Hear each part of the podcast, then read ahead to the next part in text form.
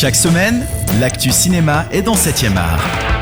Salut les cinéphiles, bonjour à tous et bienvenue à Locarno. Ce soir sur la Piazza Grande sera présenté en première mondiale Iceman de l'allemand Félix Rando, une immersion en haute montagne dans un clan de néolithique il y a plus de 5300 ans.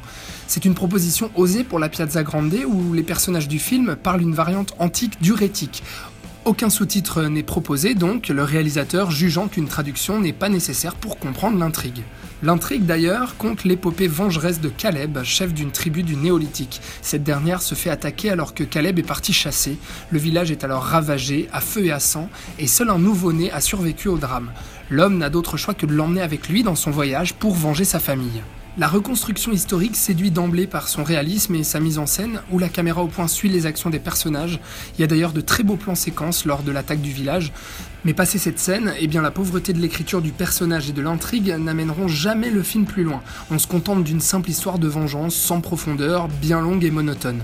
Et c'est pas la qualité de la photographie qui permettra une quelconque immersion. C'est un peu décevant quand même.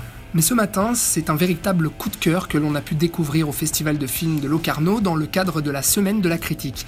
Sélection annexe à la compétition officielle ou à la catégorie cinéaste du présent, la Semaine de la critique propose 7 documentaires internationaux contemporains sélectionnés par plusieurs critiques suisses. Aujourd'hui, c'était au tour de The Poetess qui raconte la folle histoire vraie d'une poète saoudienne.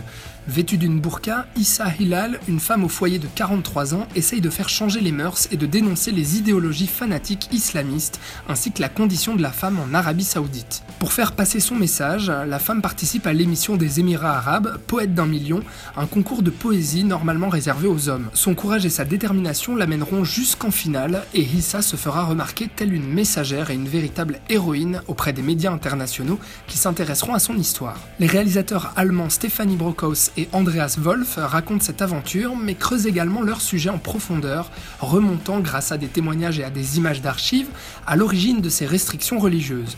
En cause notamment la prise de la Grande Mosquée en 1979, tentative de coup d'État par les islamistes radicaux pour renverser les monarchies. Il sera expliqué par la suite que les dirigeants auraient fait une sorte de pacte avec l'opposition, ne les laissant pas gouverner, mais leur donnant les pleins pouvoirs sur les normes de la société, la culture, l'éducation et les médias. Mais avant cela, on s'immerge aussi dans la peau d'une saoudienne, obligée de se voiler de la tête aux pieds, contrainte de respecter des règles de conduite strictes et devant faire attention à ses moindres faits et gestes. Le documentaire est non seulement nécessaire et indispensable, mais il est aussi et surtout parfaitement construit, nuancé et rythmé.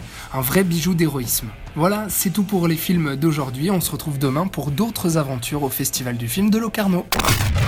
7ème art, toute l'actu cinéma sur cette radio.